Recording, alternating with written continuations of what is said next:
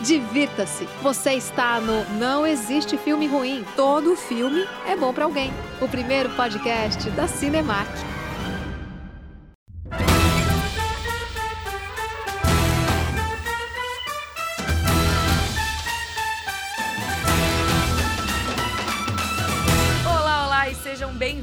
Mais um Não Existe Filme Ruim, todo filme é bom para alguém, o podcast quinzenal da Cinemark. Eu sou a Aline Diniz, estou aqui com meu coleguinha Érico Borgo para falar sobre... Sobre cinebiografias musicais aquele gostou? filme. Você gostou dessa entrega eu aqui, gostei, ó? Gostou dessa entrega? Ficou muito bom. Ah, muito obrigada. Bom. Ficou muito bom e nós vamos falar sobre cinebiografias musicais, que são aqueles filmes, né, que contam a história de um artista ou de um grupo ou enfim, né, de um momento da música, de grandes nomes da música, aproveitando a estreia de Elvis do Baz Luhrmann nos cinemas, né? Elvis Cara, eu tá tô muito, aí. eu não vi ainda Elvis, eu tô muito ansiosa para assistir a esse filme. Eu já vi alguns materiais, alguns trailers e cenas. Primeiro que Austin Butler tá assim espetacular. Ele eu tá diria assustador de parecido com Elvis. Não tá? Assustador. Cara, surreal. E assim, eu gosto do visual do Baz Luhrmann, né? Ele, ele tá pendente de fazer um filme bom pra gente já tem um tempo. Já então tem eu tempo tô. é verdade. então eu tô. É, é, é, tô na expectativa. pessoal, sabe? Tipo, ele, ele oscila. O Baz Luhrmann oscila. Ele tem alguns momentos que ele é brilhante, outros, outros ele deixa cair a bola ali. Mas realmente, cara, tipo, esse aqui parece que é um filmão. Assim, Elvis parece eu, que é um filmão. Eu tô bem ansiosa para ver. E aí, quando você me falou que a gente ia fazer um, um programa sobre isso, de cabeça, eu não lembrava de outros filmes, além de Bohemian Rhapsody, que é o filme lá do Fred Mercury, né? Que dizem que é o filme do Queen, mas na verdade é o filme do Fred Mercury, vamos combinar. Hum, que certeza. deu o Oscar pro Rami Malek, o controverso Oscar para Rami Malek. Eu tô, eu tô do lado do, do, dos que acham controverso. Eu não gosto do filme, não gosto dele no filme. É. é. Mas é aquilo, né? Um monte de gente gosta, não existe filme ruim, todo filme é bom para alguém. Tanto que ele ganhou um Oscar, veja. Tanto que ele ganhou um Oscar, mas eu não acho merecido esse Oscar dele, não. Se tivesse Exato. cantado, merecia. Mas é aí que Pô, tá, né? Também o cara vai é. cantar que nem o Fred Mercury, é difícil. É isso, assim, quando você coloca vozes tão icônicas, é que o Austin Butler canta, né? Como Elvis. Então,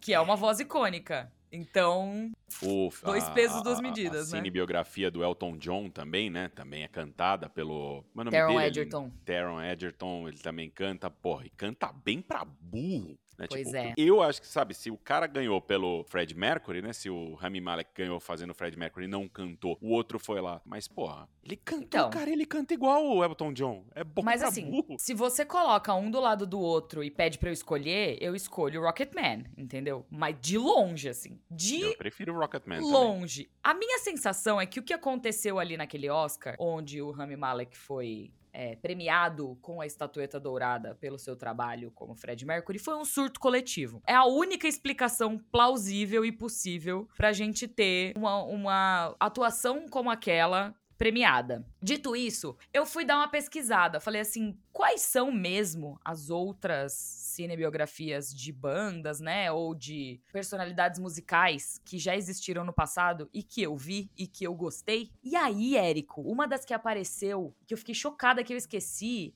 é o Straight Outta Compton, que é o filme Straight da Compton é NWA. Muito bom. NWA. Cara, Uhum. esse filme é espetacular num nível que eu não consigo nem descrever direito. É, muito ele, bom. Ele também é bem focado, ele é mais. É a história do NWA, né? é, Que é o, o- um dos grupos de rap mais importantes de todos os tempos. Mas ele tem um pouco mais de foco, né? No, no Ice Cube, que é interpretado pelo filho dele, cara. E ele é a Exato. cara do Ice Cube, meu. né? É- é- é- é- olha, casting tão perfeito é só aquele do, é, do filme dos Sopranos, lá, o Prelúdio aos Sopranos.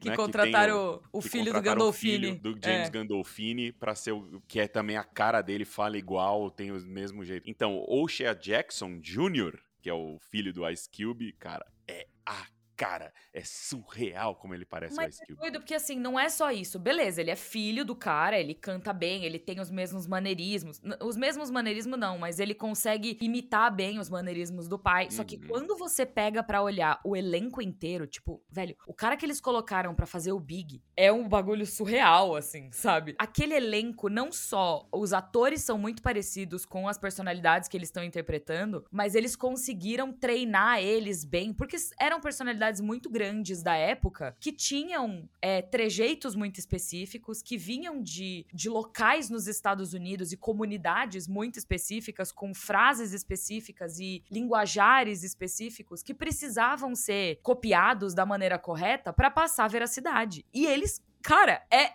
su real. Não, é bom, é bom. É surreal.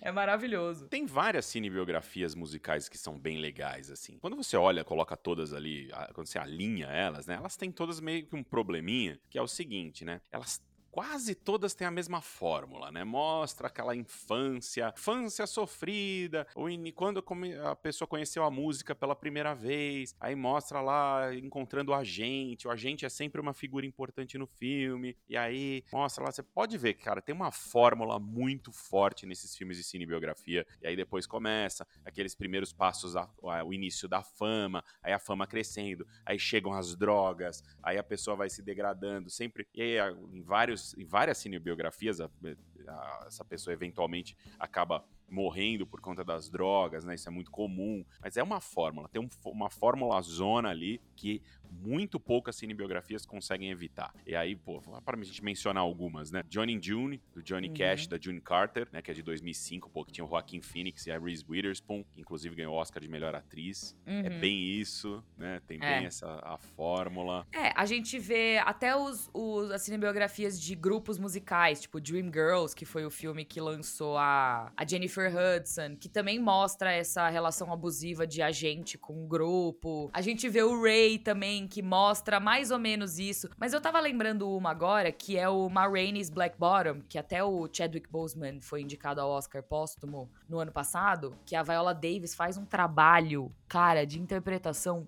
absurdamente surreal. E é uma estrutura um pouco diferente quando você Sim. para pra ver o contexto ali do filme. Eu acho que a gente tá entrando numa nova onda de, adaptações, de adaptações, não, de cinebiografias, né? De adaptações históricas, quando a gente para pra uhum. pensar, que essas fórmulas estão começando a quebrar. E eu acho que, correndo o risco de bater na mesma tecla, eu acho que a gente, a gente precisa de diversidade nesse sentido também. A gente precisa trazer histórias que não sejam as mesmas de sempre, que não sejam de, de cantores que já morreram, que sejam de pessoas diferentes que vêm de lugares diferentes e que tem, e que tem criações diferentes. E é, esse rolê da Ma Rainey é muito interessante porque ela era uma cantora de blues de uma época onde o racismo tava em voga nos Estados Unidos, era permitido, era lei, e ela era uma mulher negra que cantava muito e ela precisava se impor ali naquela situação, ela precisava se impor dentro da própria banda dela e, cara, eu acho que assim, quando a gente para pra olhar. É um, é um filme que eu não gostei muito da estrutura que eles escolheram contar a história, mas as interpretações, e a, especificamente a Viola Davis e o Chadwick Boseman, trazem uma profundidade para aquele filme que é, um, é surreal. É um negócio que traz de volta a pessoa à vida, sabe? Cara, a Viola Davis engordou acho que 20 quilos para interpretar a personagem. Ela tá, ela se transformou, ela tá outra pessoa. Ela tá meio que irreconhecível. E eu gosto dessa, dessa dedicação que alguns artistas têm para trazer esses, esses grandes rostos de volta à vida, sabe? Eu acho que isso. E é um, e é um jeito também de.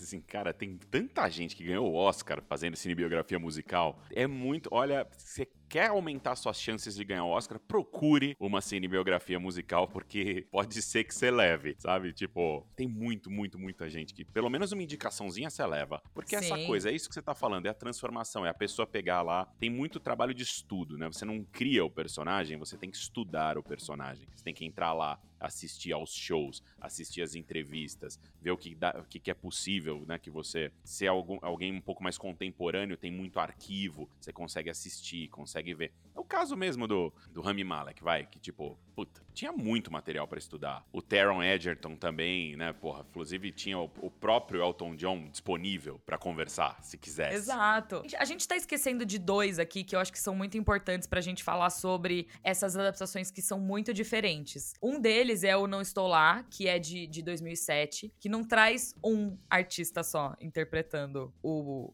o protagonista, né? Que traz múltiplos artistas, inclusive artistas muito diferentes entre si. Que tem a Com Kate certeza. Blanchett interpretando Bob Dylan, que tem Com certeza. sabe? E é um negócio que eu acho que é isso assim, quando você começa a quebrar essas barreiras, principalmente quando você tem o artista vivo disponível pra dar entrevistas e pra consultar, pra apoiar o projeto ou até pra se distanciar dele, pra gente entender qual é a relação daquele artista com aquela história, como ela tá sendo contada e tudo mais, existe uma uma necessidade de você criar em cima daquilo. Porque quando a gente fala sobre adaptações de pessoas vivas, é- existe um molde histórico. Não tem. É, é, você tava falando no início, não tem muito da onde você fugir. Geralmente, essas histórias têm algo semelhante entre si. E as histórias que vão virar adaptações pro cinema precisam ter um quê dramático. Você não vai adaptar uma história de um artista que foi criado, cresceu numa família super rica, sabe? Você precisa ter um background de, de dor e sofrimento. Querendo ou não, é Uhum. assim que a dramaturgia funciona. É assim que você precisa. eu Sabe, você precisa imagino- de, uma,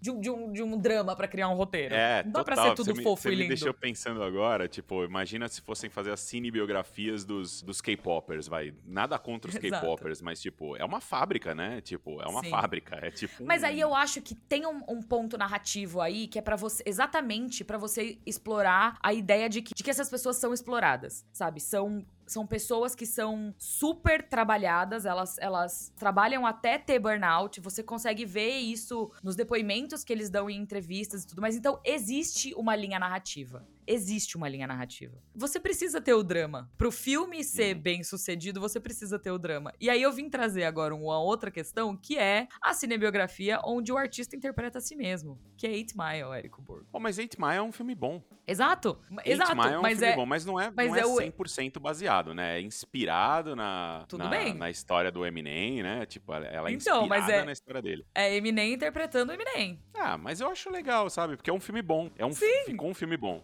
Eu não lembro de outro exemplo de um artista interpretando ele mesmo. Não... Enfim, é um pouco estranho, né? Até porque, porra, é tão legal. Você vai fazer um filme sobre a sua vida, é tão legal você é, saber quem que vai te interpretar, né? Exato. Quem que vai ser você? Porra, é a par- talvez uma das partes mais legais. Eu acho que é muito. Você uma não acha coisa meio muito egocêntrico? egocêntrica. Total. Exato, é. Total egocêntrico. Então, mas nesse sentido também, quem mais? E assim, não desmerecendo nenhum outro artista e tudo mais. Eu acho que, por exemplo, eu não vi ainda o Elvis, né? Mas eu acho que existe todo um trabalho de preparação vocal pra você conseguir cantar as músicas no mesmo tom de voz dele, que era um tom de voz muito específico, os movimentos corporais. O Elvis era um cara que tinha muitas, muitas marcas específicas, né? E existe todo um pré-trabalho pra que o artista se prepare pra interpretar essa outra pessoa que de fato viveu. E é claro, existe a possibilidade de você trazer um pouco de si pra dentro daquele artista também. Mas quem mais consegue? O Eminem é o rapper mais rápido da história. Tá, na- tá no Guinness. Como que você vai colocar alguém pra fazer o job dele?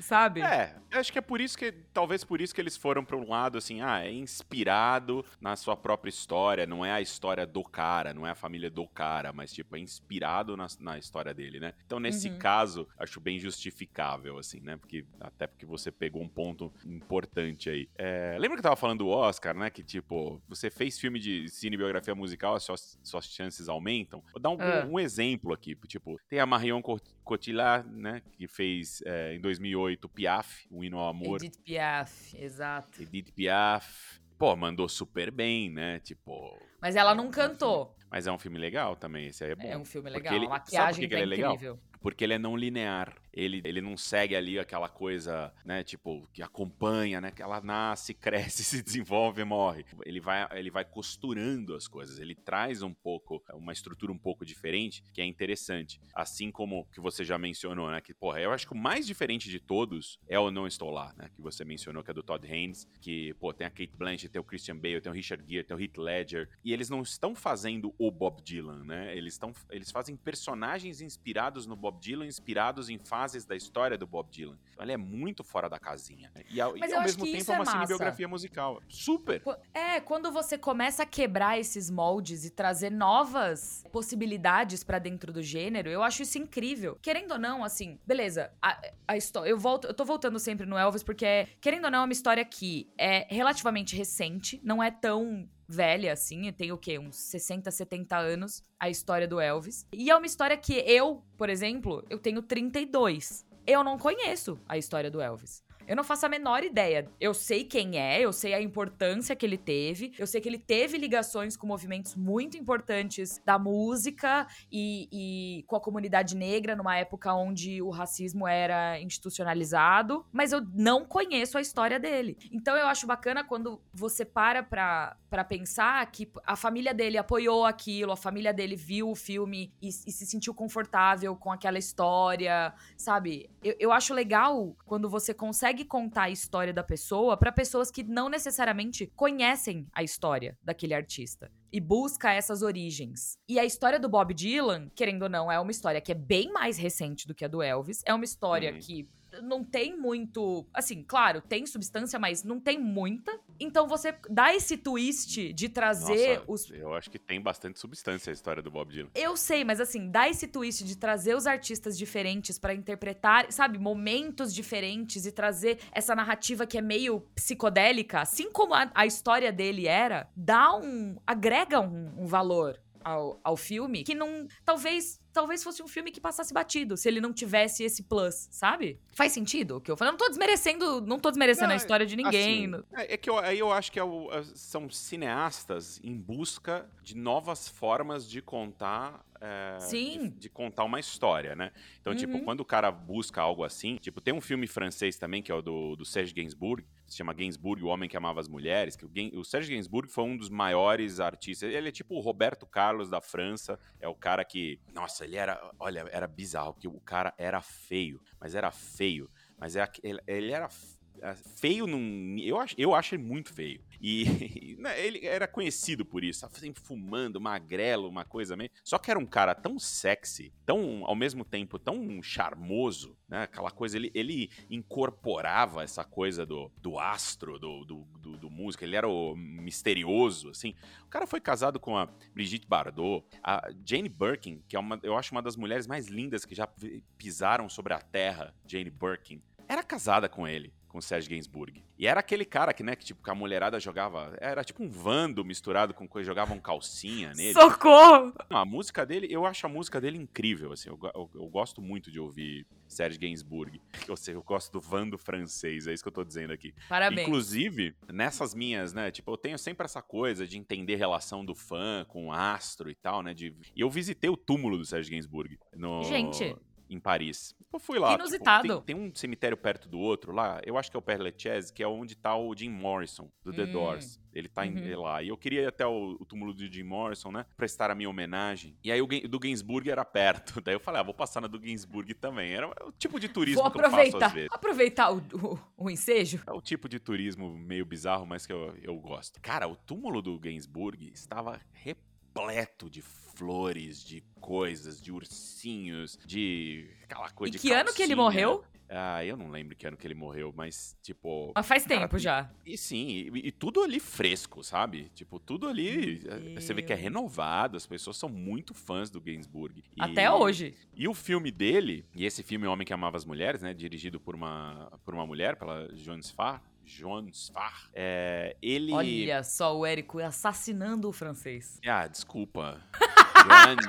eu não sei se ela é francesa. Eu não sei de onde ela é. Olha, eu acho que deve ser. Deve ser. Joan Sfar, é S-F-A-R. Ela conta a história do, do Gainsbourg, ela tem uma coisa que é um pouco linear, que mostra a infância dele na França, ocupada pelos nazistas, essa coisa toda, mas ela é intercalada com alguns momentos surrealistas, sabe? Ela é intercalada com cenas da imaginação dele, você entra na imaginação dele, aí tem alguns segmentos que são, tem umas animações e tal, e é interessante, é um jeito legal de você mostrar não só o que tá acontecendo fora, mas o que tá acontecendo dentro. Sim. É um filme que eu gosto, sabe? É uma. Então, eu queria que trazer. A gente tá falando muito das gringas e tudo mais, né? Das adaptações de fora, das americanas, fran as francesas, com o Piaf, o Gainsbourg. Mas a gente tem muita adaptação brasileira também, de Sim. história de artistas brasileiros que ganharam cinebiografias. E, cara, tem alguns pro projetos que são muito legais. O Cazuza, eu lembro que quando estreou, é, foi um sucesso absurdo. Foi. Mas eu queria é um trazer filme. um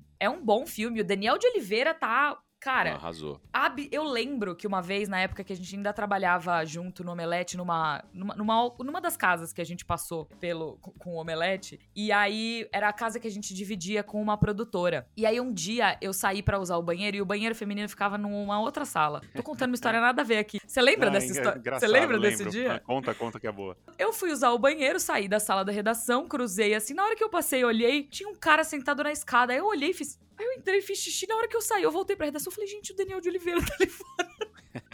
sentado na escada. Tipo, É hanging out. Ele tava de boa, sentado na escada, tomando um cafezinho. Aí eu passei, olhei e fiz. Por quê? Como assim? Não tava preparada pra aquilo, sabe? E era ele. É, ele lá era tava ali. engraçado, sempre tinha um famoso por ali, né, andando e tal. Sempre.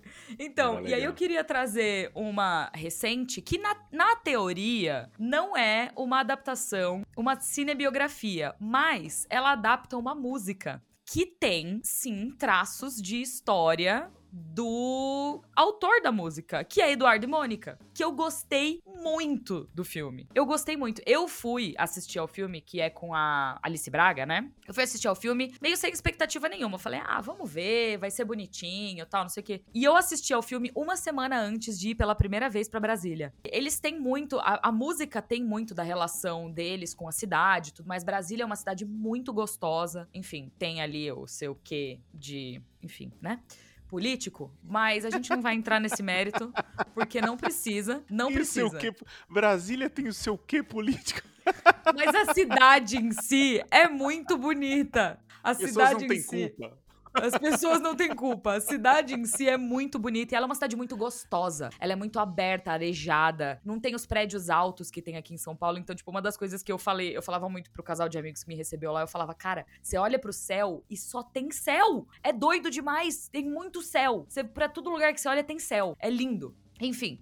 E aí eu fui assistir ao filme e eu não tava, eu não tava pondo muita fé, sabe? Eu falei assim: "Ah, vai ser bonitinho, acho que pelo menos a gente vai ver traços ali". E o filme é bom, eu gostei bastante da, da maneira como eles adaptaram essa música e trouxeram esses personagens à vida, sabe? Você consegue ver traços da música. Eu ouvia muito essa música quando eu era criança. Acho que todo mundo ouvia, né? Eduardo e Mônica quando era criança. E eu gostei, eu gostei muito dessa adaptação, que é, é e não é uma cinebiografia, sabe? Faz sentido? Faz porque se ele escreveu a música inspirada em alguma passagem da sua própria vida, né? A música é meio autobiográfica. Exato. E aí faz sentido, sim. Então, Faz dizem sentido. por aí que é inspirada num casal de amigos dele, né? Então, do, do, do Renato Russo. E aí eu lembrei de outra aqui também, que é Tim Maia, com o nosso queridíssimo Babu Santana, Uhum. que também trouxe histórias controversas sobre o nosso queridíssimo cantor brasileiro, Tim Maia. Ah, é super bom, cara. Tim Maia é um, é um filme que eu, que eu curti assistir também. E o Babu tá bom, viu? No filme. Cara, não só o Babu, né, que é incrível, mas, pô, quem faz ele jovem é o Robson Nunes. E o Robson Nunes é um dos caras mais legais que eu conheço na vida, assim, tipo, é um Cara, querido, é. talentoso. É. Puta, é um cara legal. Eu encontrei ele e a família inteira na cabine do Jurassic World. Infeliz- infelizmente era o Jurassic World. Queria ter encontrado ele no- numa pré-estreia melhor, mas Socorro. Nossa, puta que pariu. O cara, o cara é maravilhoso. Eu achei ele incrível. Eu trabalhei com ele na Jovem Pan. A gente tinha, fazia um programa junto no Morning Show. É, eu, ele, Dani Taranha e tal. Puta, o cara, ele é, ele é maravilhoso, sabe? Ele é um cara Então, incrível. Talentoso eu- pra burro. Eu tenho uma história com o Robson Nunes que quando eu era criança, eu assistia Disney Channel e eu assistia todos os programas que ele participava. E eu, gente, e aí o dia Malhação, você via também? A malhação dele eu não vi. Eu, é que eu, eu era de uma. De uma é, juventude, eu ia falar. Nossa senhora, eu tô me sentindo Eu muito era tia de uma velha. Ai, de uma no meu juventude. tempo, eu era de uma juventude. quando eu era e a Aline jovem. falando com um cigarro na boca. Ai, que horror. Não, A velha, Mas velhinha quando- portuguesa com seu bigodinho, um um bom Não. cigarro. não, É, não, sem Tomando bigodinho. uma ginja na varanda. Ou minha mãe foi, voltou de Portugal agora, trouxe uma ginginha pra mim. 10 de 10, viu? Mas enfim. Cara, você sabe que eu tomo uma ginja, né? De vez em Eu quando, assim, amo! antes da live, eu tomo uma ginjinha. bom demais. Se você não sabe o que é, cara, tipo, é um licorzinho português ali, chama ginja, é um licor de cereja. Porra, toma Nossa. com gelo. Caralho, é uma delícia. É delicioso. Mas enfim, voltando ao tema original. É, eu assistia aos programas. Eu era uma criança que gostava de assistir desenho. Então eu sempre. Tipo, eu assistia muito Arte Ataque, eu assistia muito Cartoon Network, Nickelodeon. E eu assistia muito Disney Channel, que passava desenho. E passava, ele fazia, ele apresentava o Zapping Zone. E eu adorava o Zapping Zone, porque eram apresentadores brasileiros, né? Enfim. E aí eu lembro, é que agora a gente circula no meio dessas pessoas que a gente assistia quando era criança. Tipo, Luciano Amaral também, que hoje é meu amigo, sabe? Eu tenho converso com ele por WhatsApp. E aí eu lembro que um eu dia não, eu eu encontrei... não, não gosto dele.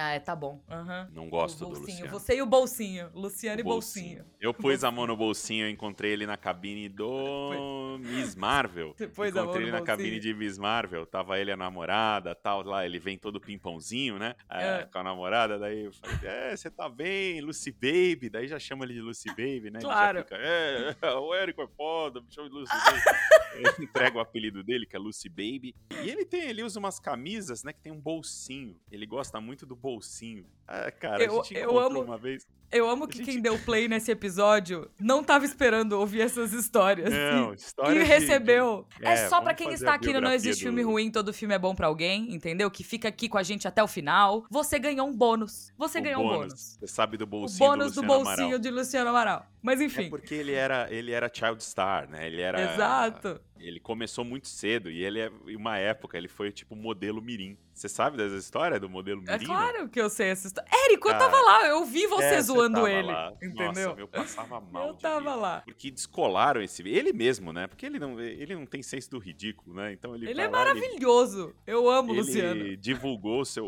o próprio vídeo dele, sei lá, com 8 anos de idade, desfilando uma coleção infantil. E tinha um cara, que anos 80 é foda, era foda, né? Tinha um cara que ele vinha assim falando: É, vem cá, olha essa criança. Senta aqui no colo do tio. E aí sentava no colo do tio. Puta, um negócio grotesco. Você falava, pelo amor de Deus, o que é isso que eu tô vendo? E aí ele vem e o. E tem lá uma menina com um bolsinho, mas não é ele que tá com o bolsinho, é uma menina que vem com uma- um vestido com um bolsinho. Ele é esse bolsinho, e o cara fica cutucando o bolsinho. Ele fica com o dedo no bolsinho. E a gente, nossa, o Luciano entrava. o Luciano entrava na redação, vinha todo mundo mexendo no bolsinho dele. Falei assim, como é que tem esse bolsinho? Nossa, passava, a gente chorava Eu de tô rir. passando mal. Cara, mas voltando pra minha história do Robson, que eu tava Volta contando. pro Robson, depois a gente volta pra cinebiografia. Isso. E aí, quando a gente entra, eu, eu comecei a conhecer as pessoas que eu assistia na televisão, né? E aí, quando eu encontrei o Robson pela primeira vez, eu falei, gente, eu vou dar oi pra ele, ele não vai ter a menor ideia de quem eu sou. Quem sou eu na fila do pão? Eu assistia ele na Disney Channel. E aí ele sabia quem eu era, e eu fiquei chocada. Enfim, aí eu fui, me apresentei e falei, Robson, que incrível, que prazer te conhecer. Acompanho seu trabalho desde que eu sou criança. Que é as coisas que agora fazem comigo e que eu quero morrer? Sim. E que, e, e que eu fiz isso com ele, entendeu? Tipo, ah, eu te acompanho desde que eu tinha 12 anos.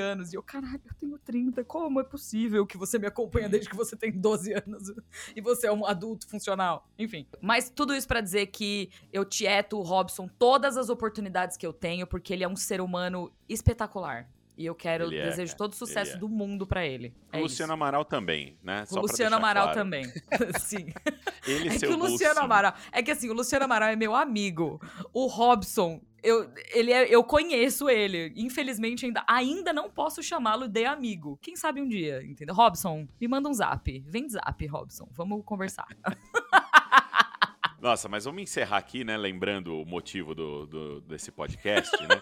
que são as cinebiografias musicais. Cara, tem muita cinebiografia musical que a gente não mencionou aqui, muita mesmo. A gente não esqueceu de nenhuma, que a gente, a gente vai falando aqui, né? E algumas encaixam, outras não. Pô, tem Amadeus, que foi um filme que explodiu em 84, conta a vida do Mozart através do rival dele, que isso também é interessante, né? Através do ponto de vista do rival, do Antônio Salieri. E quem interpreta o Salieri é o F. Murray Abraham. Que, cara, eu não Caraca! é, eu não lembrava, eu não lembrava. Caraca, que maravilhoso. Eu adoro ele. E principalmente Mythic Quest. Você já viu Mythic Quest? Eu adoro Mythic Quest, é uma das minhas séries favoritas hoje. Maravilhoso. Maravilhoso. Adoro Mythic Quest, adoro Mythic Quest. O episódio do aqui do passado de, do F. Murray Abraham é uma das coisas mais legais que eu já vi, assim. Genial. recente. Eu achei genial. genial. E, existem outros filmes também, a gente não falou do, do pianista, que o Adrian Brody foi indicado ao Oscar. Tem, tem muitas outras. Tem, tem o contrário também, tem quando pessoas da música interpretam outros gêneros. Então, a Madonna fazendo a Evita no filme. Hum, tem. Tá verdade. Tá vendo? Tem várias outras. O Adrian Brody ganhou o Oscar, hein? Ali não foi indicado. Ele, ele ganhou indicado, o Oscar? Lógico, ele ganhou o Oscar. Ele ganhou o Oscar.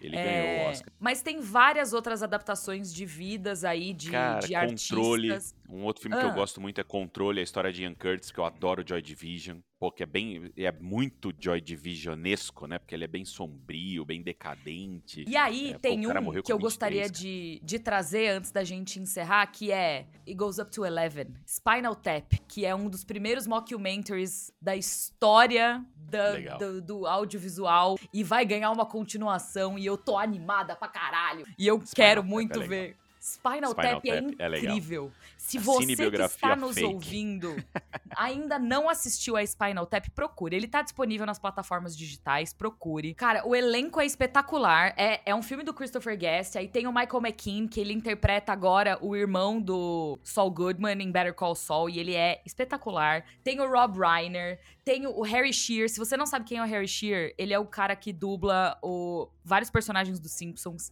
tem muita gente. Esse filme é um dos grandes clássicos do cinema que você precisa assistir. Precisa assistir. E vai é ter continuação. Bom. E tudo que eu mais quero é ver a continuação desse filme com esse com Spinal Tap mais velho. Dito isso, Érico Borgo, eu gostaria isso. de saber da, das pessoas. Sidnense. Que, que estão nos ouvindo aqui. Tem é... muito filme, Aline. Sid Nance, de 86. Filme. Nossa, tem, tem o filme do Kurt Cobain. Cara, tem não muito acaba. Filme. Cinebiografia tem, tem High Fidelity, entendeu? Alta Fidelidade, que, que também não é uma adaptação, mas que conta a história de coisas inspiradas ali. Enfim, tem muito, muito, muito filme desse universo musical, além de cinebiografias. Então conta pra gente nas redes sociais da Cinemark e nas nossas pessoais, porque eu gosto quando as pessoas marcam a gente, tá? Eu gosto de ver o que, que as pessoas querem que a gente fale aqui. Conta pra gente, porque a gente quer saber. E até o próximo episódio de Não Existe Filme. Todo filme é bom pra alguém. Um beijo, tchau. Valeu, pessoal. Até a próxima.